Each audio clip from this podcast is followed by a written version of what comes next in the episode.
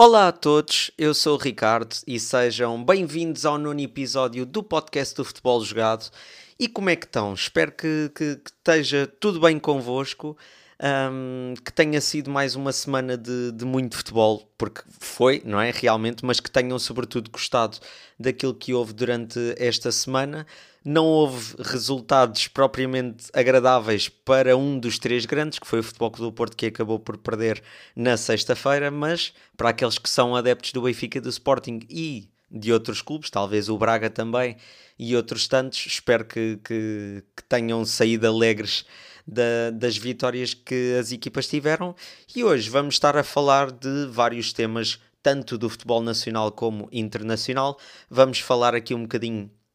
do Sporting Clube de Braga, vamos falar uh, do Futebol Clube do Porto, vamos também falar sobre as previsões dos, dos jogos desta, desta semana na Liga dos Campeões e na Liga Europa. Vamos falar também de futebol internacional, como a Série A, o Manchester United e ainda outros temas que deixei para os destaques da semana. Mas vocês podem sempre, todas as semanas, participar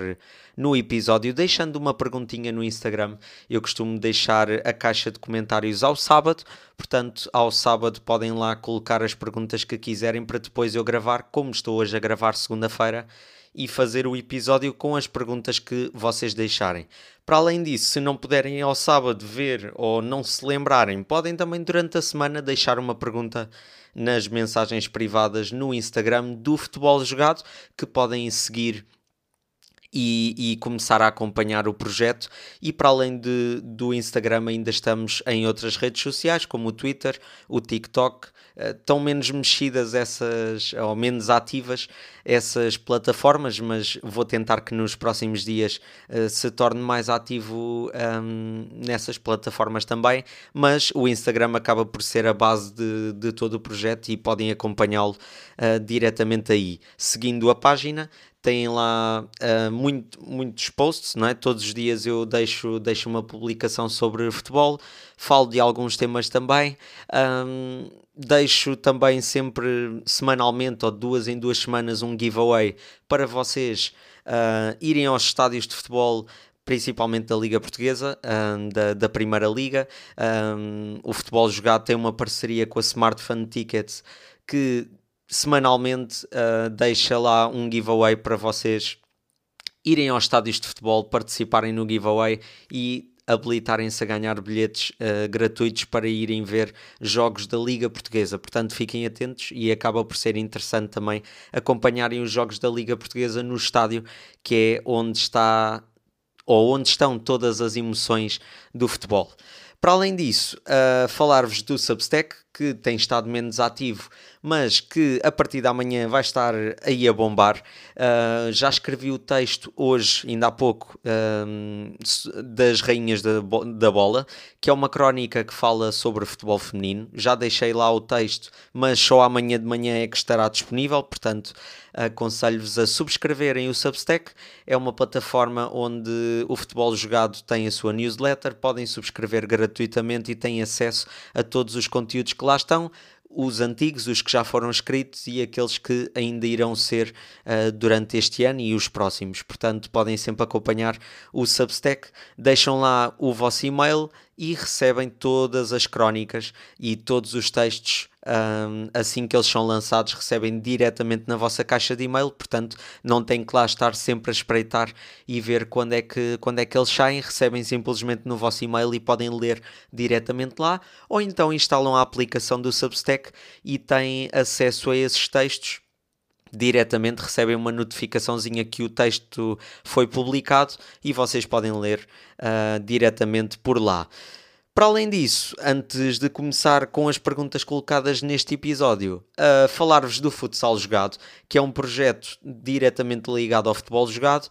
Não é um projeto de conteúdo, mas é uma equipa de futsal que nós temos. Eu estou incluído e alguns do, dos meus amigos também e vamos começar esta semana a disputar a taça da Liga da Mini Futebol. Estamos a participar numa competição um, que é uma época, não é? Desportiva de futsal amador. Portanto, temos uh, o campeonato e agora vamos estar a disputar uh,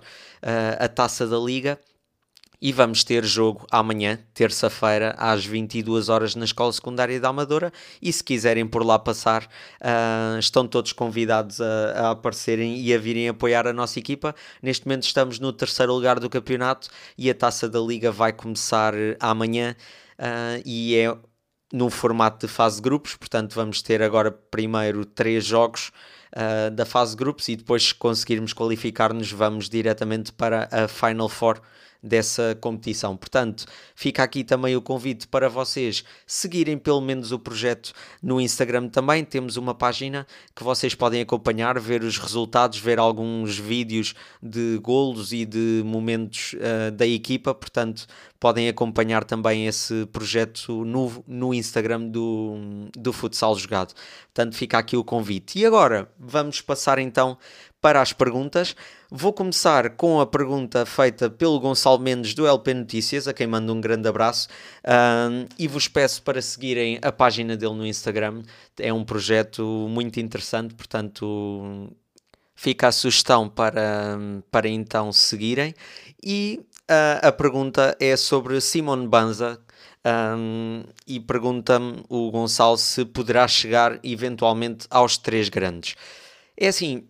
Simon Banza, eh, e esta pergunta vai muito sobre aquilo que tem feito neste campeonato português, apesar de não ter começado como, como titular no Sporting Clube Braga, está a ganhar o seu espaço e, e parte à frente agora neste momento de Abel Ruiz, está realmente a fazer uma temporada muito interessante, uh, é o melhor marcador do campeonato português, na, neste fim de semana fez um hat-trick na vitória do Braga por 6-1 sobre o Portimonense. O Braga que começou a perder e ao intervalo estava a perder 1-0 e conseguiu fazer 6 golos na, na segunda parte. Banza foi, foi a estrela não é, do, da partida, foi o melhor em campo, mas acredito que acabe por não chegar aos três grandes, muito sobretudo uh, por aquilo que tem sido o poder um, o poder de negociar de António Salvador e do Sporting Clube Braga. Neste momento já, já se torna muito difícil negociar com o Braga. Um, antigamente víamos, e não há muito tempo, víamos uh, que muitos dos, dos grandes jogadores do Braga passavam para Benfica, Porto ou Sporting.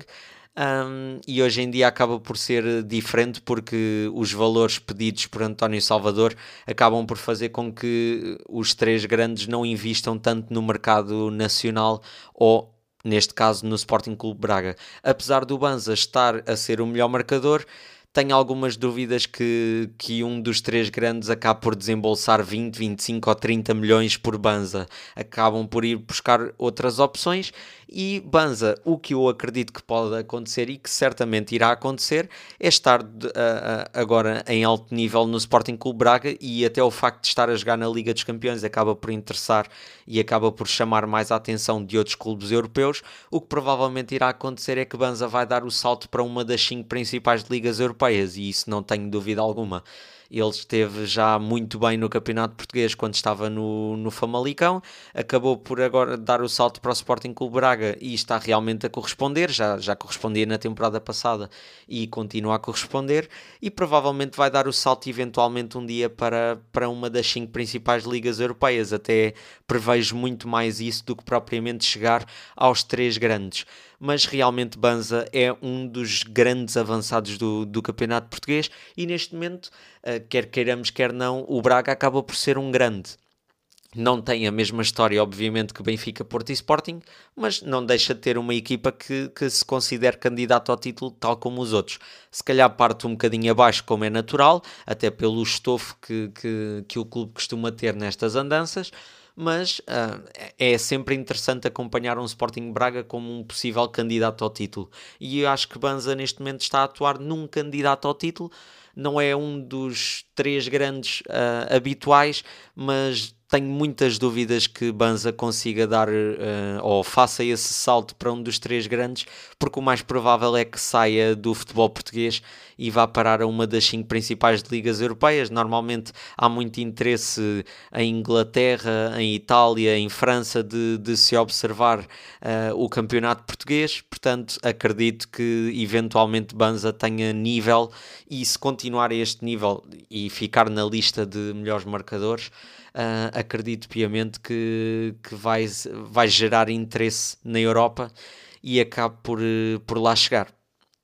A próxima pergunta é feita pelo Eduardo Souza, também a quem mando um grande abraço, que me pergunta se deve André Vilas Boas ser candidato a presidente do Futebol Clube do Porto. Um, o Futebol Clube do Porto neste momento passa por um momento conturbado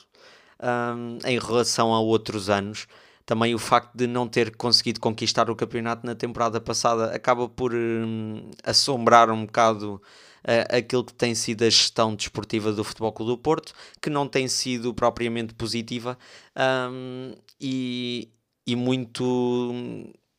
e muito tem feito uh, Sérgio Conceição para evitar males maiores. Uh, a direção do Futebol Clube do Porto já está sobre escrutínio dos adeptos há algum tempo, como sabemos, desde que o Futebol Clube do Porto começou a fazer parte do fair play financeiro. Portanto, a, part a partir daí já se começou a gerar muita discórdia, até pela, pelas vendas que eram feitas a meio de, de épocas desportivas, como foi o caso do Luís Dias, por exemplo, um, e outros casos ainda, não é? Antes disso, um, portanto, já existe aqui uma pequena história de, de descontentamento em relação à direção uh, de, de, Pinto da Costa. Agora, eu acredito que, que todos os candidatos sejam bem-vindos um, num clube como o Futebol Clube do Porto, porque estamos em tempo de, de eleições uh, no Dragão e acaba por ser importante haver, haver novas candidaturas, novas ideias para, para um clube que está fechado há muitos, muitos anos no mesmo ciclo. Claro que é um ciclo vencedor e por isso é que, por isso, é que isso tem durado tanto tempo. Toda a gente sabe que, que existe claramente um antes e um depois da chegada de de Pinta Costa ao Futebol Clube do Porto. A história por si só é completamente diferente. O Porto tornou-se um gigante uh, na Europa, sobretudo na direção de, de Pinta Costa, e durante estes 40, 40 e tal anos um, ah, de, de, reinado, por assim dizer, uh, muita coisa foi feita para colocar o Porto no patamar onde está hoje, principalmente nas competições europeias, onde é claramente é, é disparado a melhor equipa do futebol nacional. Agora, sabemos que este, esta direção não irá durar para sempre e, e, eu acredito que num momento destes seja preferível começar a pensar noutras alternativas. E nesse sentido, Vilas Boas chegou-se à frente com coragem suficiente para dizer está na hora de mudar uh, este rumo do Futebol Clube do Porto e, e começar a preparar uh, novas ideias para, para aquilo que é a gestão do clube. Acho interessante a coragem de André Vilas Boas, que acabou por ser um, um, treinador histórico no Futebol do Porto, foi um, um treinador também chamado por uh, Pinta Costa precisamente, e que acabou por conquistar tudo na temporada 2010-2011, inclusive a Liga Europa, e acabou por sair logo um, para, para a Inglaterra na altura e, e não seguiu aquele trajeto que se esperava, como seguiu uh, Mourinho em 2003 e depois em 2004. 2003, quando ganhou a taça UEFA, e no ano seguinte, quando pegou naquela equipa e conquistou a Liga dos Campeões. Era isso que Pinta Costa desejava de André Vilas Boas também. André Vilas Boas não quis esperar e seguiu a sua carreira, depois acabou por não ter grande rumo e acabou por, por sair uh, do, do comando técnico, não é? Uh, sair da, da função de treinador e agora vira-se mais para, para a vertente uh, da presidência de um clube que, que é o seu clube do coração, mas uh, é assim, também convém uh, perceber que neste momento não é positivo entrar em guerras quando o Futebol Clube do Porto está a meio de, um, de uma época desportiva e, e, precisa de ter resultados e precisa da união de todos os adeptos para, para a equipa conseguir eh, chegar aos seus objetivos. E eu acho que neste momento o facto de André Vilas Boas ser um possível candidato, e certamente o será, um,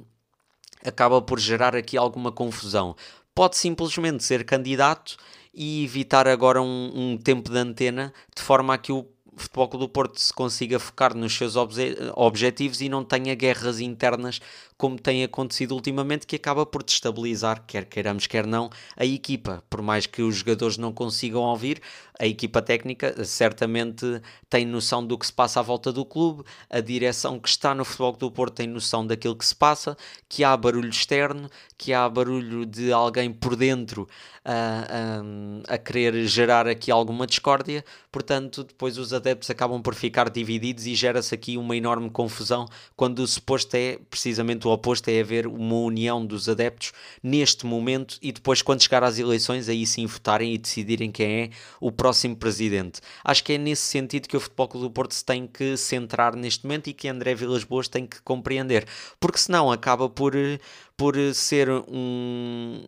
por ser uma candidatura que vai ficar um, gravada na memória dos adeptos como uma candidatura de, de, de, discórdia, de confusão, de conflito, quando não é esse o objetivo de uma candidatura nova em tempo de eleições. Acredito que Vilas Boas possa ser mesmo o vencedor, até sobretudo pela, pela onda de contestação que tem havido na direção de Pinta Costa. Um, também há o caso de, de Vitor Bahia que pode chegar-se à frente e, e assumir um, a sucessão de, de, de, Pinto da Costa. Não sei até que ponto isso poderá acontecer, porque Pinto da Costa eventualmente irá, um, irá candidatar-se também.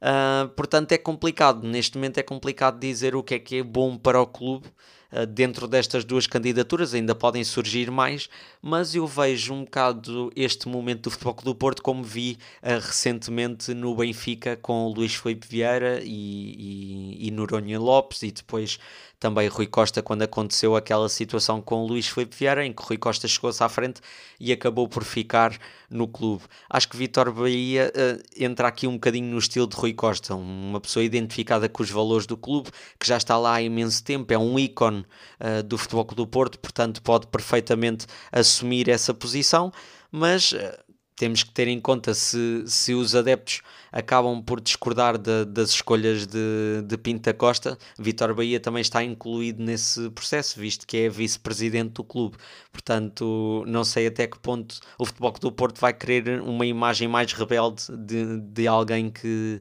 que vem de fora, não é? Como é o caso de André Vilas Boas, que quer claramente mudar o rumo do clube. Agora, até que ponto isso será benéfico ou não, isso já é outra história, não é? Isso nunca sabemos o que é que poderá acontecer, nem os próprios uh, sabem. Não sei é se André Vilas Boas chegando ao Futebol do Porto significa uh, começar um novo rumo no clube. E quando eu digo um novo rumo, incluo também. Um, principalmente a, a, mudança na equipa técnica, porque tenho algumas dúvidas que Sérgio Conceição, até por algumas boquinhas que já houve com André Vilas Boas, um, não sei até que ponto será o treinador que Vilas Boas quer para o Futebol Clube do Porto, apesar de Sérgio Conceição, como todos sabemos, é, é um ícone do, do Futebol Clube do Porto como treinador, é o treinador que já está há, há mais tempo no clube, portanto é sempre um símbolo também da, do, do Futebol Clube do Porto, mas chegando André Vilas Boas, tenho algumas dúvidas que isso possa acontecer, portanto Chegando André Vilas Boas pode significar que na próxima temporada surja um novo nome para, para o Futebol Clube do Porto e irá começar certamente um novo ciclo no, no Dragão. E é isso que muitos dos adeptos querem. Não sei, sinceramente, uh, quais, são, quais são as probabilidades de Vilas Boas superar Pinta Costa, mas que, que é óbvio que existe uma, uma onda de contestação a Pinta Costa, acho que isso, isso é evidente para toda a gente. Agora vamos ver é se Vilas Boas vai se chegar à frente e vai conseguir vencer alguém que tem mais de 40 anos de presidência e que revolucionou a, a história do Futebol Clube do Porto. A próxima pergunta deste episódio é feita pelo Pedro Pinto, a quem mando um grande abraço que me pede uma previsão para os jogos europeus das equipas portuguesas uh, esta semana. Um, a história está um bocado complicada, não é? Uh, a vida está um bocado complicada para o Benfica, que vai começar, hum, que vai ser o primeiro, penso eu, a, a jogar hum, nesta, nesta semana de Liga dos Campeões. O Benfica está ainda com zero pontos, depois de ter perdido também com a Real Sociedade Uh, no Estádio da Luz e tendo zero pontos, faltando três jogos para o final, já sabemos que as probabilidades são muito reduzidas do Benfica seguir em frente. Mas Uh, se quer seguir, terá que vencer mesmo os três jogos. É obrigado a vencer os três e depois rezar uh, aos santinhos para que uh, a Real Sociedade ou o Inter, um deles, escorregue agora pelo menos em dois jogos, para, para que o Benfica consiga seguir em frente na Liga dos Campeões. Sinceramente, isto é a minha opinião pessoal, vale o que vale. Eu gostava muito que, que todas as equipas seguissem à próxima fase, mas acho que há, há, que ser realista e entender que neste momento o Benfica não está num momento de superar uma equipa com a qualidade individual e coletiva da Real Sociedade, que na minha opinião é a melhor equipa das quatro apesar do Inter ter o histórico que todos sabemos e o Inter também ter chegado à final da Liga dos Campeões na temporada passada, quando muita gente não esperava que isso fosse acontecer. Uh, eu acredito que neste momento, em termos de futebol jogado, não é? Um, a Real Sociedade acaba por superar qualquer outra.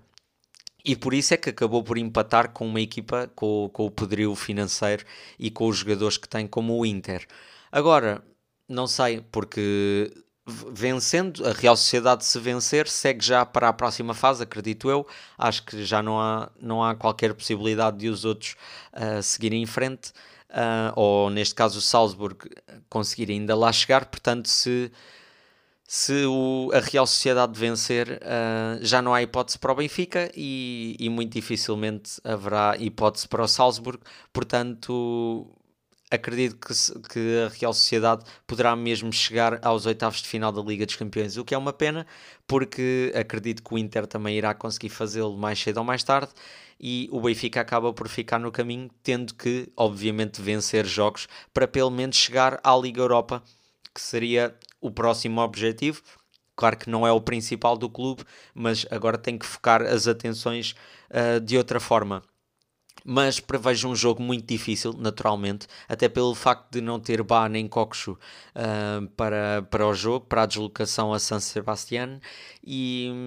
e, a Real Sociedade está num nível espetacular. E este fim de semana acabou por perder com, com o Barcelona, e mesmo assim eu estive a ver o jogo. E, e, e o futebol que praticam é realmente espetacular. Poderiam perfeitamente ter pelo menos empatado o jogo ou até vencido, porque tiveram oportunidades para isso mesmo. Valeu um grande Ter Stegen e valeu também ali o, o gol na ponta final de Ronaldo Araújo para, para o Barcelona. Mas foi realmente um jogo onde se demonstrou mais uma vez que a Real Sociedade está com um futebol sensacional e, e isso reflete-se naquilo que está a fazer tanto no campeonato como, como na Liga dos Campeões. Portanto, vai ser um jogo muito complicado para o Benfica. Esperemos, obviamente, que o Benfica consiga ganhar e dar aqui uh, uma reviravolta naquilo que tem sido estas últimas semanas, ou esta última semana propriamente. Um, depois, o Braga vai ter, obviamente, uma deslocação histórica ao Santiago Bernabéu. Vai ser um jogo, obviamente, dificílimo. Nem vamos colocar como, como hipótese uh, o Braga ter, ter muitas probabilidades de vencer, mas num jogo de 90 minutos nunca sabemos o que é que pode acontecer e pode haver realmente uma surpresa. E, e acabou por se ver essa surpresa também ontem. Uh, o Real Madrid empatou em casa com o Raio Vallecano e e é algo que pode acontecer também na, na terça-feira, apesar de sabermos que o Real Madrid na Champions vai com, outro, com outra vontade, com outra garra. Uh, mas o Braga vai ter aqui um jogo uh, nada fácil, não é? E que seria importante conseguir pelo menos um ponto para tentar garantir a presença, pelo menos na Liga Europa, que acaba por ser o objetivo principal do Sporting Braga, é manter-se na Europa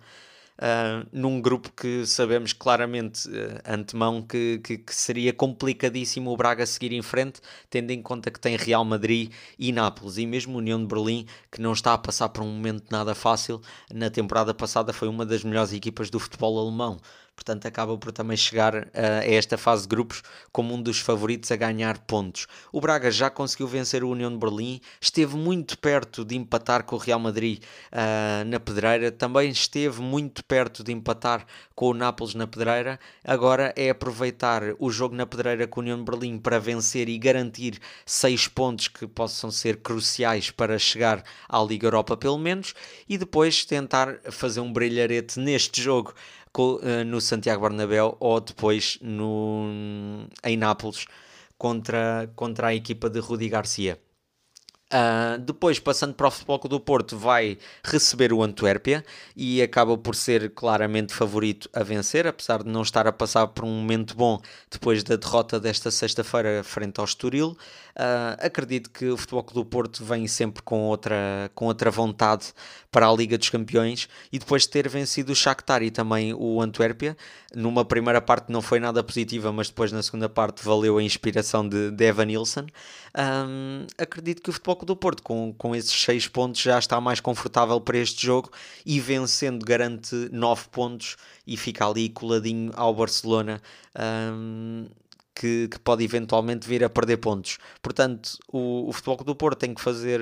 a, aquilo que lhe compete, que é vencer o jogo com Antuérpia, distanciar-se de Shakhtar e Antuérpia e depois aproximar-se da possibilidade de ainda poder vir a terminar no primeiro lugar do grupo, se vencer o Barcelona, mas acredito claramente que o Futebol do Porto é o que está melhor posicionado de todos a nível europeu das equipas portuguesas, uh, em seguir em frente para os oitavos de final uh, da Liga dos Campeões neste caso. E depois terminando com o Sporting, que vai jogar na quinta-feira, uh, frente ao Rakov, empatou na Polónia num jogo muito complicado, com uma expulsão desde cedo, e, e, acabou por complicar a vida ao Sporting nesse sentido, mas neste momento soma 4 pontos e vai tentar uh, chegar ao primeiro lugar do grupo, ou pelo menos aos dois primeiros lugares para seguir para a próxima fase uh, da, da Liga Europa. Uh, da Liga Europa, sim, sim, da Liga Europa, desculpem, agora já estou aqui baralhado com a Liga dos Campeões. Uh, a Atalanta já sabemos que é, que é claramente a favorita, se vencer também este jogo com o Sturm Graz também distancia-se ainda um pouco mais e o Sporting terá mesmo que vencer o jogo e também, de certa forma, esperar que o Sturm Graz não vença para depois voltar a colocar-se isolado no segundo lugar do grupo. Neste momento está igual ao Sturm Graz e se vencer um, e o Sturm Graz não somar uh, os mesmos pontos que o Sporting, o Sporting fica pelo menos no segundo lugar isolado, o que acaba por ser importante e acaba por ser aqui um, uma folga interessante, visto que ainda vai jogar em casa com frente ao Sturm Graz e ainda vai ter a deslocação um, a Bergamo frente à Atalanta. Mas acredito que o Sporting também consiga uh, e tenha boas probabilidades de, de passar no grupo. Que, que é claramente superior ao Rakov, nós sabemos, apesar de o jogo ter claramente ter sido muito complicado uh, na Polónia, sobretudo pela expulsão. O Benfica também já passou o mesmo este ano frente ao Salzburg. São, as equipas portuguesas são claramente superiores a estas equipas, mas as ares acontecem nos jogos e nunca sabemos o que, é que pode acontecer. Mas em condições normais, acredito que o Sporting consiga ainda uh, passar no grupo da Liga Europa, o Futebol do Porto consiga passar também à próxima fase da Liga dos Campeões e depois uh, esperar que o Braga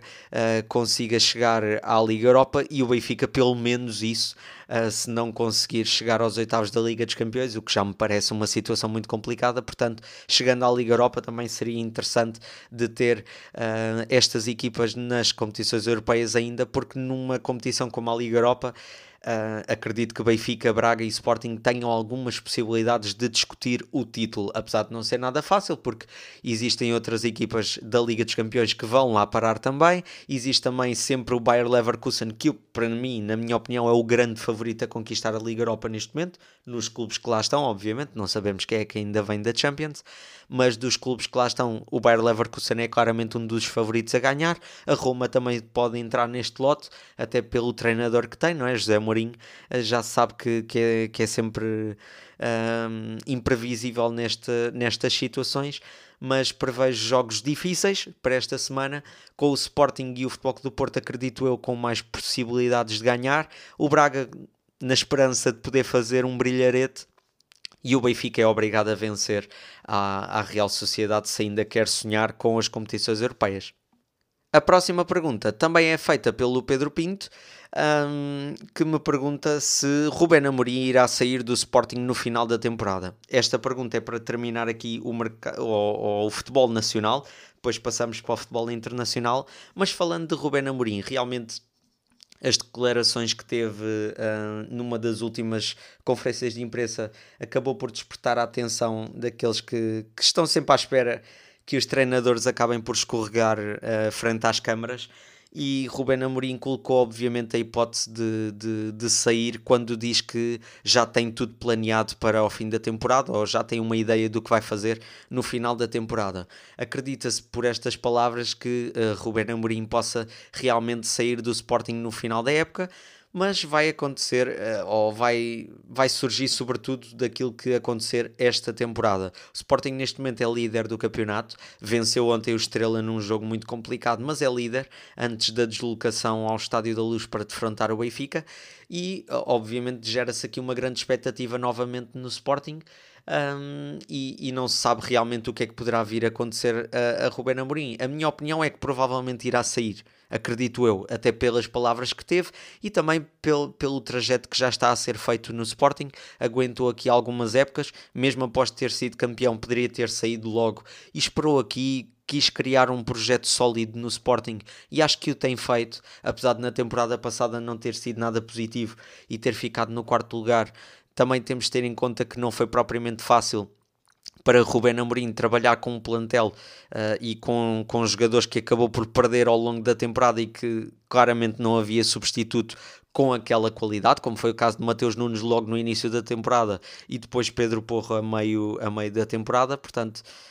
não é obviamente fácil para um treinador gerir isto e, e Rubén Amorim está, esteve a passar pelo mesmo que passou Sérgio Conceição nos últimos anos. E mesmo assim esta época criou um plantel interessante, um futebol positivo e, e está a fazer com que, com que os adeptos uh, voltem, voltem ao estádio, voltem a apoiar a equipa e voltem a, a querer acreditar que o Sporting pode voltar a ser campeão e nesse sentido gera-se aqui uma onda muito positiva uh, em torno de, de Ruben Amorim,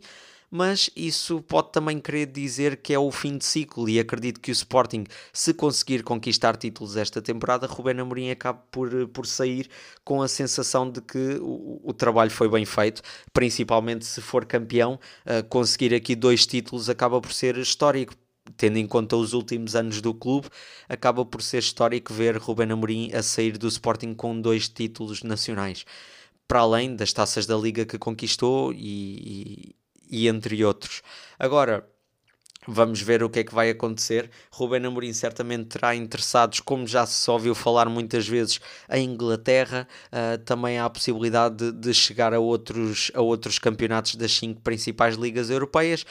Vamos ver o que é que vai acontecer a Rubén Amorim, porque sinceramente estou muito expectante. É um treinador jovem, é um treinador que, que se espera muito um, e saltando para outro patamar, aí é que, que se vai ver a, a qualidade real de, de Ruben Amorim, mas pelo que tem feito no Sporting, na aposta que tem feito na formação, na aposta que tem feito no crescimento do clube em si, a motivação que tem gerado um, nos jogadores, a capacidade de liderança que tem uh, em torno do seu plantel e do clube, uh, a capacidade de comunicação que tem, uma comunicação muito positiva, uh, sempre a, a, tentar afastar-se das polémicas, daquilo que é o extra futebol, a querer falar sobre o jogo, a falar sobre o crescimento da sua equipa. Acho eh, um, um discurso muito interessante, acho que é do, do um, um, treinador que acabou por ser uma lefada de ar fresco naquilo que são as conferências de imprensa e naquilo que é discutido em conferências de imprensa e acho sempre muito interessante ouvir uh, ouvir Ruben Amorim a falar sobre aquilo que tem sido o crescimento do Sporting e acho que nesse sentido acaba por fazer sentido ele sair do Sporting neste momento mas não sei realmente o que é que poderá acontecer e se o trabalho não for positivo, também acaba por, uh, por outro lado, fazer com que outros clubes percam o interesse em Ruben Amorim. Portanto, acho que vai tudo, sobretudo, um, um, como, é que, como é que eu hei de dizer? Vai, vai, vai acabar por, por ser sobre esta temporada, não é? Está-me a faltar a palavra, mas vai, vai acabar por se decidir tudo no final da temporada sobre aquilo que vão ser os resultados esta época em todas as competições, não é? Vai-se decidir sobretudo uh, nisso. Um, e o interesse gera-se sempre sobre resultados. Ruben Amorim tem feito um trabalho positivo, mas agora vai, vai se decidir tudo no final da temporada se o Sporting conseguir uh, títulos, se não conseguir, acho que, que vai ficar tudo pendente uh, em relação a isso, mas Ruben Amorim é claramente um treinador muito bom uh, no futebol português e acredito que no futebol internacional, sobretudo em Inglaterra, se conseguir chegar a uma Premier League, poderá mesmo, mesmo, mesmo fazer a diferença, porque é um treinador onde, onde deposito muitas esperanças, porque apresenta ali certas certas características que não se vê uh, propriamente uh, todos os dias, tanto no futebol português como no futebol internacional. Agora, passando para o futebol internacional, uma das perguntas é feita pelo Tiago Rocha, quem manda um grande abraço, que me pergunta o que é que estou a achar da Série A. A Série A tem sido interessante, sobretudo naquilo que se tem passado na frente do campeonato. O Inter tem andado um bocadinho mais à frente em relação aos restantes, mas neste momento já está a começar a, a mudar isso e, e, vemos neste momento uma Juventus a, a dois pontos de chegar ao Inter. Claramente, Inter e Juventus neste momento acabam por estar acima do resto. Uh, o Milan está a passar por uma fase complicada naturalmente e esta última derrota neste fim de semana acaba por ditar isso mesmo. Uh, a derrota frente ao Udinese em casa. Um, temos o Nápoles a, a crescer, a desenvolver-se um bocadinho, mas temos aqui claramente quatro candidatos ao título. E, e, quando vemos um campeonato que tem vários candidatos ao título, um, acaba por se tornar ainda mais interessante. Apesar de o futebol italiano em si não ser o futebol que eu aprecio mais, uh, apreciei muito o futebol que Mancini introduziu na seleção italiana no europeu que conquistaram em 2021, mas acaba por ser um futebol muito mais moderno e nada uh, ligado ao futebol atual uh, de Itália e, de, e que tem surgido em Itália nos últimos anos. Mas é, é, um, é um futebol que já se sabe que as equipas valorizam muito mais o aspecto defensivo do que propriamente o ofensivo, apesar do Inter estar neste momento com 27 golos, tem apenas 6 golos feridos, não é? Há, a valorização das duas partes no que toca ao Inter, mas por exemplo, se virmos a Juventus, tem 6 golos feridos também, tem 17 marcados, já tem ligeiramente menos, tem menos 10 que o Inter. Uh, vemos também outras equipas com poucos golos feridos, também poucos golos marcados. Portanto, acho que a, a, base da, da Série A é sobretudo não sofrer, uh, que acabam por conquistar pontos dessa forma. Mas tem havido aqui algumas surpresas. Uh, posso começar, por exemplo, pelo Bolonha, que neste momento está no sexto lugar, venceu este fim de semana a Lazio. Uh, por um zero e tem andado numa onda de resultados positivos. Também outra equipa é a terceira equipa com, com, com menos gols feridos, tem 8 gols feridos. Uh, também tem 12 marcados, deve ser das equipas que têm, têm menos golos marcados no campeonato portanto, e acaba por estar aqui a surgir num sexto lugar. A Roma também teve um jogo muito complicado este fim de semana e parecia que ia perder frente ao Lecce em casa. E de um momento para o outro nos descontos faz dois golos, Lukaku a fazer o gol da vitória. E, e Lukaku tem sido claramente um, muito criticado nos últimos anos, mas desde que chegou ali às mãos de, de José Mourinho parece que ganhou uh, outra confiança e isso, isso faz um, isso demonstra aquilo que é um grande treinador como é José Mourinho, a capacidade de não só uh, se mostrar como, como treinador, uh, por tudo o que sabe a nível tático, a nível estratégico do jogo em si, mas também a capacidade que tem de, de motivar os jogadores e fazer dos jogadores uh, algo. Uh, fazer de um jogador banal algo extraordinário. Apesar de não ser o caso do Lukaku, que sempre fez uma carreira muito acima da média, passou por, um, por tempos conturbados, como todos sabemos. A mudança para o Chelsea não foi propriamente positiva. Depois o, uh, regressou ao Inter, mas não teve grande apoio dos adeptos, nem teve grande espaço na equipa agora dá aqui uh, o salto para, um,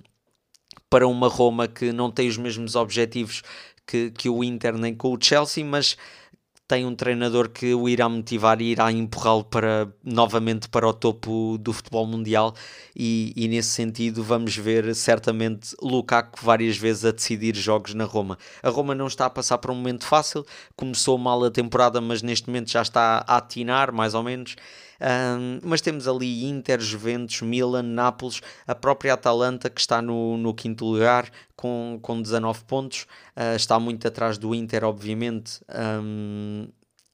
mas, mas acaba por ser interessante acompanhar estas equipas. A Atalanta também tem estado está no grupo do Sporting e, e deu para ver também o futebol que, que, praticam e estão no quinto lugar, agora imaginem o que está acima, mas se olharmos por exemplo entre o quinto e o décimo lugar a, a, diferença são de apenas 3 pontos, portanto, muita coisa ainda vai acontecer certamente neste, neste campeonato. O Monza também tem sido uma das surpresas, também venceu este fim de semana, está no nono lugar, está ali na luta, porque é assim, se nós tivermos em conta, claro que já não são os mesmos tempos de, de que, que foram outrora, mas olhamos para Inter, Juventus, Milan, Nápoles, Atalanta, Roma, Fiorentina e Lazio,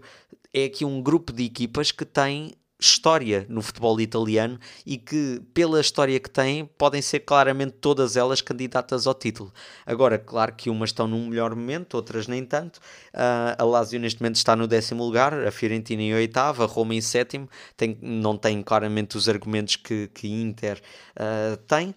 ou que o AC Milan tem, mas a Juventus também acredito que não, que não tem esses argumentos e neste momento está uh, no segundo lugar, ali a dois pontos do Inter, já venceu o AC Milan, uh, venceu também este fim de semana a Fiorentina num jogo difícil, tem vários jogadores de fora por lesão que são importantes, como é o caso de Chiesa, como é o caso de Alexandro. Um, e mesmo assim está ali com uma geração muito interessante. Se repararmos, eh, os últimos anos das Juventus tinha sido um, focado sobretudo em jogadores acima dos 30 anos e neste momento está a mudar esse, essa forma de pensar. Uh, eu não tenho a certeza, mas no último jogo penso que tenha visto apenas dois ou três jogadores uh, das Juventus que, que, estão acima dos 30 anos. Posso ver aqui no instante. Uh, Kostic, por exemplo, é um deles. Um, e depois é Chesney, portanto, do, dos últimos, do último jogo, não é? Deste jogo diante, diante da, da Fiorentina, um, só tiveram esses dois jogadores acima dos 30 anos, algo que claramente está a mudar um, na equipa da Juventus e está a apostar numa geração incrível de tanto de jogadores italianos jovens como de outros jogadores de outros pontos uh, do mundo que acabaram por lá chegar e que são o futuro do, das Juventus. Portanto, tem aqui um plantel obviamente muito interessante que precisa de algum tempo para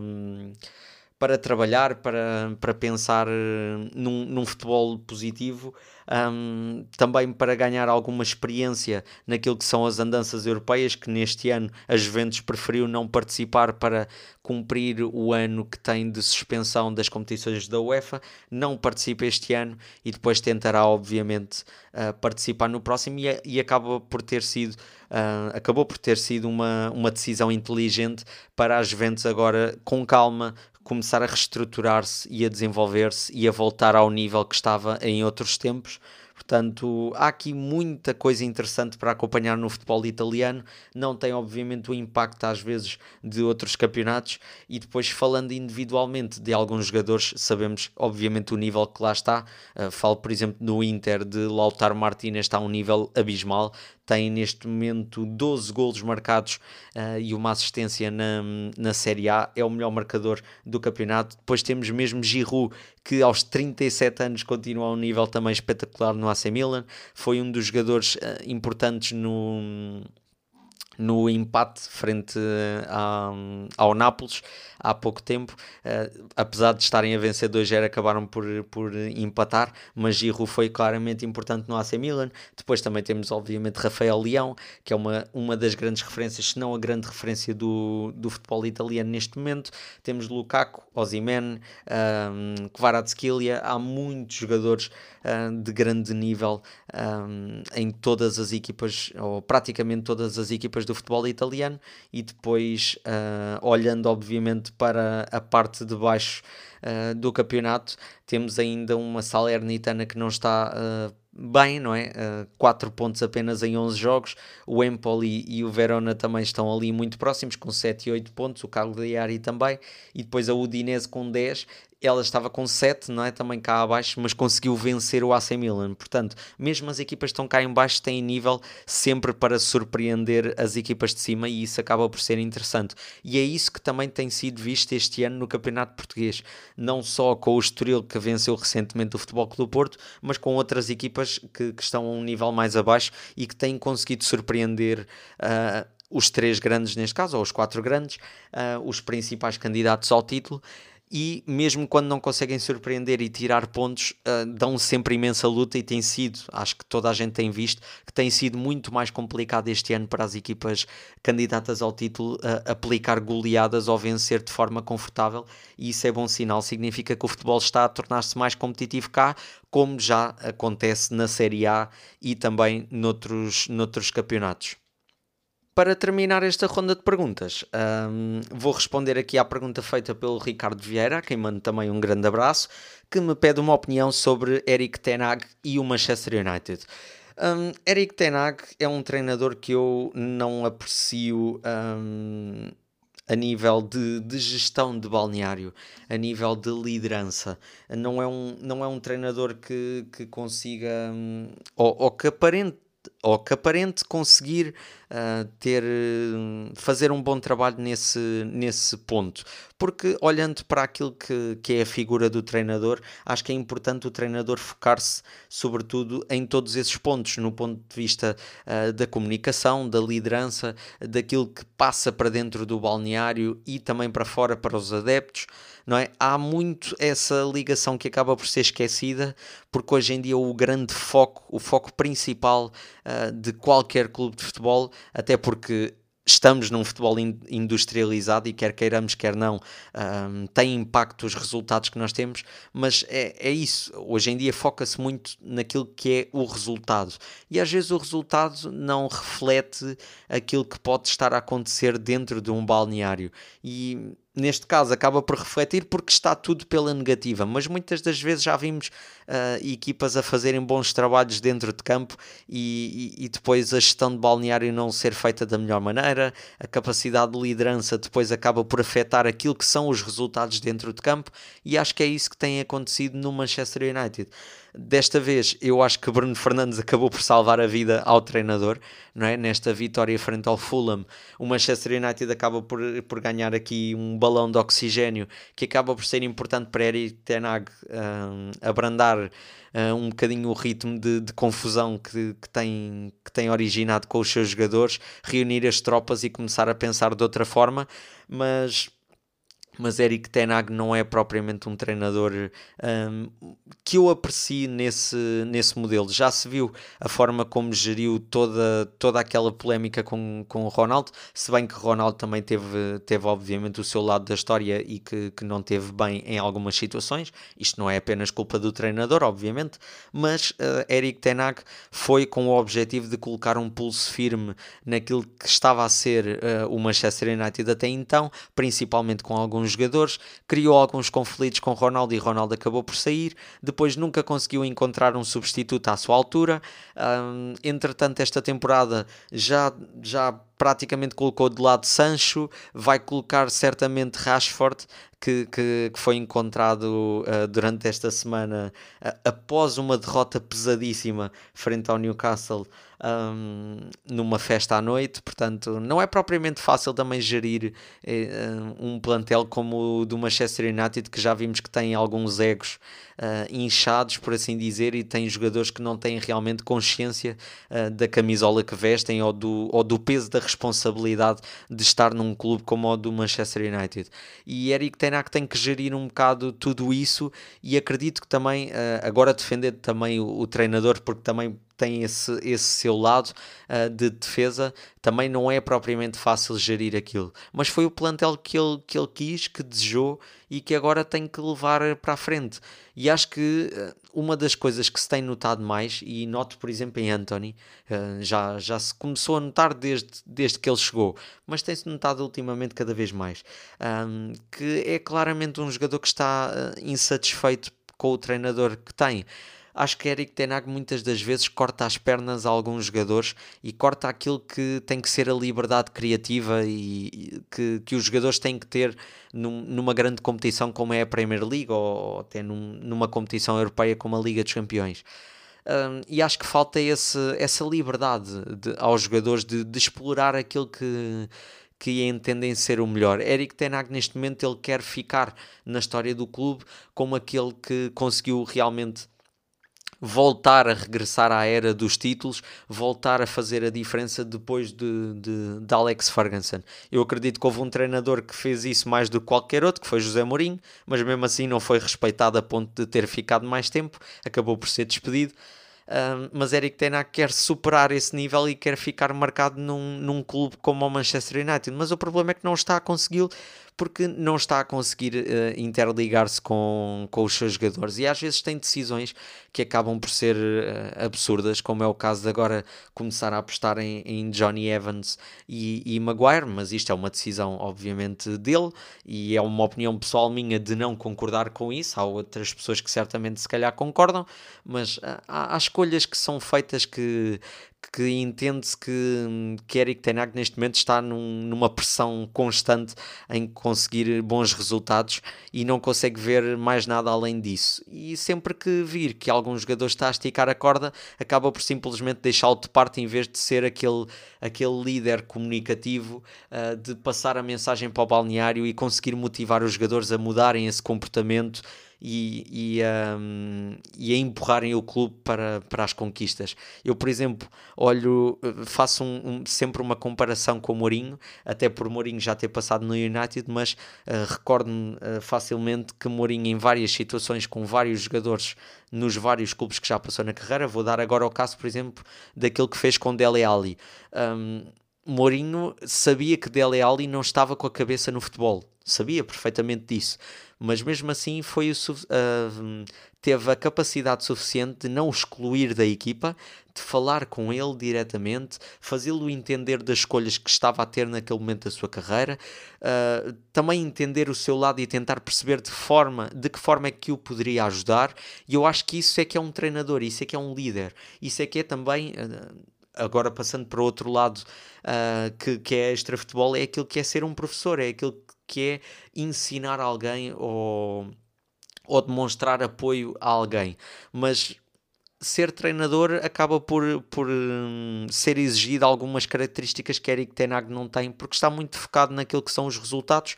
porque os conseguiu ter no Ajax num plantel que era claramente espetacular e um plantel que ele conseguiu desde cedo, através dos resultados, gerar motivação, e é isso que ele quer fazer no Manchester United, mas está-se a esquecer que o plantel não está à altura de algumas das equipas que disputam o campeonato, não é um favorito a conquistar o campeonato neste momento, na minha opinião, apesar de ter jogadores para isso. Portanto, vai ter que trabalhar de outra forma para empurrar a equipa para os bons resultados. E eu olho, por exemplo, também fazendo outra comparação com uh, Anja Postecoglou, que está a fazer um trabalho excepcional no Tottenham, colocou os pontos nos is internamente e disse que a equipa, ou, ou, neste momento eh, o plantel que lá está, não é um candidato ao título em comparação a outros clubes. Não parte uh, à frente em relação a outros clubes, como é o caso do Manchester City, do Liverpool, um, entre outros. Portanto, colocou as expectativas no patamar onde elas devem estar e depois está a trabalhar e, e, e, hum, está a motivar os jogadores através da sua liderança, de ser um companheiro, de ser quase um amigo para os seus jogadores, de forma a conseguir fazer com que eles quando chegam ao campo, deem tudo pelo seu treinador e pelos seus adeptos e pelo seu clube. Acho que é assim a forma certa de estar no futebol hoje em dia, apesar de sabermos a pressão que os resultados tem. Uh, nós temos que passar sempre a mensagem para os, para os jogadores de que está tudo bem e que lá fora não, não interessa aquilo que está a ser falado, porque ali dentro é que tem que, que ser discutido aquilo que há entre treinador e jogador. E Eric Tenag não está a conseguir fazer essa gestão no Manchester United. Há também uma grande onda de contestação em relação à direção há vários anos. A direção não muda uh, a sua forma de, de estar e de pensar. Não é fácil também para Eric Tenag Hag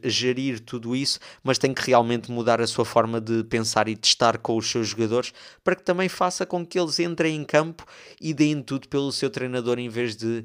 como temos visto ultimamente,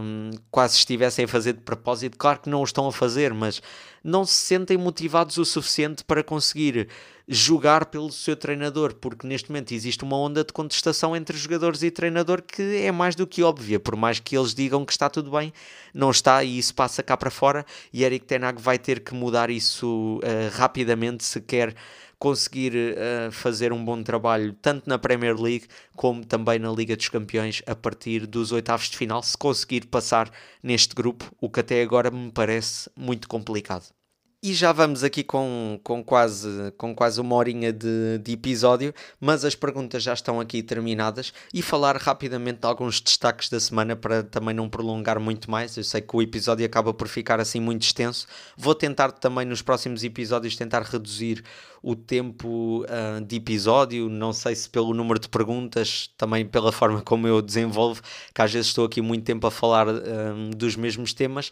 mas uh, destacar rapidamente o Girona, não é? Que é líder isolado da La Liga, tinha colocado essa hipótese na, no último episódio, quando também falei nos destaques, e desta vez torna-se realmente realidade.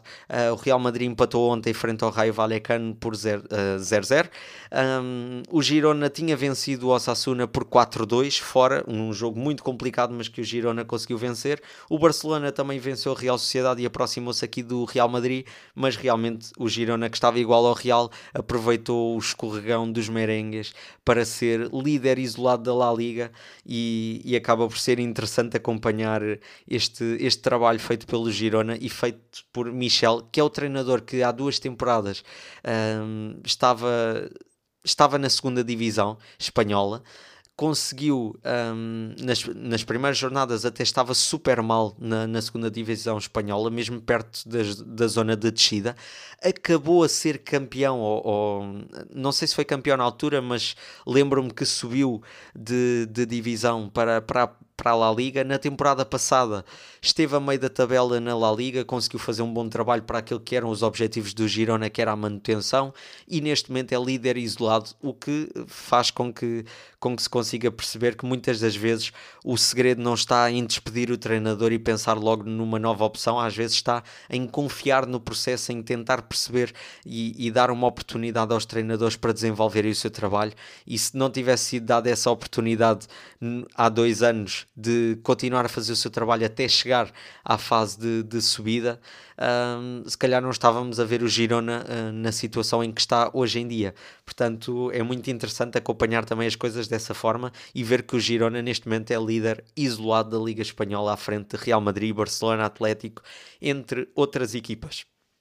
Depois, falar um, do Bayer Leverkusen, continua a um nível espetacular. Eu acho que vou estar todas as semanas nos destaques da semana a falar de, do Bayer Leverkusen de Xabi Alonso. É realmente uma equipa fenomenal. E mesmo a vencer por 2-0 frente ao Offenheim, teve uma altura em que, em que recaiu, não é? em que acabou por uh, cair e, e, sofreu dois golos, mas depois conseguiu fazer o gol da vitória. Por quem? Grimaldo, que está a fazer um trabalho brutal uh, nesta equipa. Já leva 7 gols e 5 assistências para um lateral. Acho que isso é realmente impressionante. São quase, ou praticamente, os números que fez uh, nos últimos anos no Benfica, na época toda. Portanto, aqui em apenas 16 jogos já, já praticamente superou isso. Um, e depois destacar, destacar o Bayer Leverkusen, sobretudo por continuar como líder da, da Bundesliga, não é? Um, e líder também do seu grupo na, na Liga Europa. Tem 15 vitórias e um empate, é uma das poucas equipas no futebol europeu que ainda não perdeu esta temporada e, para além disso, tornou-se a primeira equipa uh, esta temporada a chegar aos 50 golos marcados, a superar o número, neste caso, porque já vão em 58, a superar o número de, de a marca de 50 golos marcados esta temporada em tão poucos jogos. Em 16 jogos já conseguiu 58 golos, é realmente impressionante o caudal ofensivo que esta equipa consegue, consegue ter e os resultados que estão a ter é, é prova disso mesmo, de um excelente trabalho de Xabi Alonso. Depois falar da Libertadores, não é? Que é do Fluminense pela primeira vez na história, depois daquela final perdida em 2008, há 15 anos, conseguiu desta vez vencer o Boca Juniors por 2-1 já no prolongamento, no Maracanã. Uh, acaba por ser uma final emocionante dos dois lados, porque temos histórias incríveis de, de adeptos que, que que viraram do avesso a sua vida para poderem estar ali e marcar presença numa, numa final histórica como, como aquela. E, e é emocionante sobretudo pelos casos de Marcelo e de Felipe Melo. Eu falei um bocadinho disso no Instagram do Futebol do Jogado, podem lá ver o texto que coloquei, mas uh, é, é, realmente impressionante ver que jogadores, com a idade que eles já têm, com aquilo que tudo já conquistaram na sua carreira, ainda conseguirem verter lágrimas numa conquista tão importante para a história do clube. O Marcelo, obviamente, é o clube do seu coração, já conquistou cinco Ligas dos Campeões e conquistou tudo o que há para conquistar na carreira de um futebolista no futebol europeu, que é o topo do futebol mas chegar ao clube do seu coração e conquistar uma, uma competição desta importância é realmente algo que é, que é único e, e todos nós sabemos todos nós que temos um clube do coração sabemos que, que mais, mais valor do que conquistar outra coisa qualquer em outro lado é conquistar com o clube do coração e é aquilo que e foi aquilo que Marcelo acabou por sentir um, no jogo. E Felipe Melo que tem 40 anos Nunca tinha conquistado uma Libertadores até aos 37 anos e conseguiu conquistar 3 neste, nestes últimos anos. Acho isso impressionante porque é um jogador que passou pela Europa, esteve na Juventus, esteve no Inter, esteve no Galatasaray muitos anos, um líder no, no futebol turco. Depois regressou ao Brasil quase para quase não, é mesmo, para terminar carreira e para encerrar uh, o capítulo, um, de, este capítulo da sua vida e mesmo no Brasil é que acaba por conquistar os títulos mais importantes da, da sua carreira, mesmo na reta final, quando já se dizia que Felipe Melo poderia arrumar as botas e, e terminar a sua carreira. Portanto, conquistar três competições uh, destas é, é, realmente impressionante e aos 40 anos conseguir... Uh, emocionar-se da forma como se emocionou é, é, muito, é muito bom. Uh, reflete muito sobre aquilo que, que é a sua geração, que ainda vive o futebol com muita intensidade e sabe o prazer de, de uma conquista tão importante como, como esta. Pois o futebol de, de Fernando Diniz, que, que, que, tem feito um trabalho excepcional uh, no Fluminense e que está a começar a fazê-lo também na seleção brasileira, ele que acaba por ser aqui uma espécie de opção B a chegar à seleção brasileira porque está a fazer os dois trabalhos ao mesmo tempo, mas é realmente um futebol com. com é, é um futebol positivo, tem uma identidade de jogo clara futebol pressionante que gera muita confiança aos seus jogadores. Uh, eu vejo Fernando Diniz um, a falar com, os seus jogadores, a gerar confiança na sua equipa, na saída de bola, jogadores a, terem confiança com bola, a conseguirem uh, gerar criatividade, impressionar e depois aquela motivação que ele dá aos seus jogadores é, é, é realmente notável. Portanto, é um dos melhores treinadores deste, desta temporada e a sua capacidade de liderança, sobretudo, é muito impressionante. Depois de terminar com a Premier League, que um, pode, pode colocar outra vez o Tottenham na liderança se vencer hoje à noite o, o Chelsea, num derby londrino que, que em outros tempos já foi mais impressionante do que é hoje, muito também pelo aquilo que, que, está a ser feito no Chelsea, não é? que não está propriamente num bom momento, mas é o regresso de Maurício Pochettino ao estádio do Tottenham, desta vez como treinador do Chelsea, mas que seja uma ovação uh, impressionante ao argentino que fez um trabalho, como todos sabemos, uh, impressionante no Tottenham e o Tottenham agora está num nível muito diferente. Acredito que seja o favorito a vencer este derby e se vencer eh, torna-se líder, o que,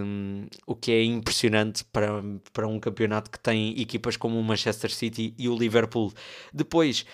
Há aqui uma diferença atual entre o primeiro e o quinto classificado de apenas 5 pontos, portanto torna-se também aqui muito equilibrado aquilo que é a Premier League. Já está novamente a ser equilibrada, visto que nos últimos anos tem sido um amasso total do, do Manchester City. Volta a estar a, a gerar esse equilíbrio e, e o Tottenham, se vencer hoje, pronto, acaba por, por ser líder, mas se não vencer, fica o Manchester City como líder da Premier League. E depois. É, falamos daquilo que é a melhor liga do mundo mas também temos que falar daquilo que, que têm sido as decisões de arbitragem nas últimas jornadas, que têm sido, no mínimo, chocante algumas das decisões feitas este, este fim de semana acabou por ficar marcado o jogo entre Newcastle e Arsenal, vitória do Newcastle por uma bola a zero, num gol que vai a vídeo árbitro e eu não consigo entender, uh, sinceramente, não consigo mesmo entender algumas das decisões que são feitas numa bola que, que, que está fora de campo. Vamos uh, supor que as câmaras dizem que mesmo assim a, a, bola está dentro, mesmo assim há um lance depois um, o lance que, que, que, vem a seguir é falta sobre, sobre o central uh, do Arsenal, seria, seria uma falta para, para ser assinalada e acabou por gerar um gol que realmente gera alguma discórdia. E não é muito normal vermos Miquel Arteta naquele discurso de, de se sentir envergonhado com aquilo que, que está a ser feito na arbitragem na Premier League esta temporada, um, mas percebe-se claramente a frustração de um treinador que, que sabe que tem um jogo de extrema dificuldade e acaba por perder apenas neste detalhe, que é uma decisão errada da arbitragem. Mas também uh, olhamos para aquilo que é a mentalidade uh, do futebol inglês e comparando para aquilo que é o do futebol português, sabemos perfeitamente que quando um erro destes é cometido, a Inglaterra não se fala em corrupção, em roubo, em beneficiar o clube A, B ou C. Fala sobretudo na competência das equipas de arbitragem. E é isso que tem que começar a ser mais discutido em Portugal, fazendo este termo de comparação para aquilo que é a nossa realidade. Temos que começar a olhar mais para aquilo que é a competência da arbitragem em certas decisões e não um, naquilo que pode ser um esquema de corrupção ou beneficiar o clube A, B ou C, uh, etc. Porque isso não é o, o, rumo do futebol, não é isso que vai fazer com que a arbitragem melhore, porque vai perceber que, que são argumentos ridículos e, e, concordo perfeitamente, porque não é por aí que se tem que observar ou que se tem que avaliar uma equipa de arbitragem, como é feita essa avaliação nos clubes, na forma como eles jogam, também tem que se olhar para a arbitragem e, e compreender aquilo que é feito em termos das suas decisões. Claro que sabemos que o árbitro de campo tem uma função obviamente diferente, vê tudo no momento e, e tem que decidir no momento, mas havendo vídeo árbitro tem que começar a haver um critério mais definido, porque tem havido decisões, por exemplo, houve outro jogo também, um, foi o do Liverpool, penso eu, uh, em que empatou frente ao Luton, e houve ali uma decisão em que, para mim, na minha opinião, seria penalti, tendo em conta outros penaltis que já foram assinalados, mas depois é esta incoerência que acaba por gerar discórdia, porque naquela situação tem os braços abertos toca na mão não é penalti, noutras situações tem o braço fechado em que não deve ser penalti é penalti, e isto gera aqui uma confusão, porque não, não há uma regra clara, é sempre tudo à base da, da opinião daquilo que o vídeo árbitro está a analisar naquele momento. E se não há um critério definido, acaba por gerar uma discórdia que, que não faz sentido algum ter um, e acaba por, por haver confusões destas uh, que, que tem havido e que tem existido imenso neste início de campeonato na Premier League, como também já tem havido no futebol português noutros anos e também este ano. Portanto, tem que começar a haver um critério mais apertado e mais definido em relação às faltas, em relação também, sobretudo, aos penaltis, às situações que acontecem acontecem dentro da área para se começar a evitar confusões destas, porque realmente acaba por ser embaraçoso para uma competição com a grandeza da Premier League não ter árbitros à altura dessa dimensão, o que, o que acaba por ser hum, infeliz, não é? De, de, de acompanhar. Mas não tendo mais nada para falar, resta-me agradecer, obviamente, a todos os que quiseram ouvir este episódio. Um, desejar a todos, obviamente, uma boa semana, que seja uma boa semana de Liga dos Campeões, sobretudo, e de Liga Europa também, para o Sporting, mas, mas para as equipas portuguesas que seja um bom desempenho nas competições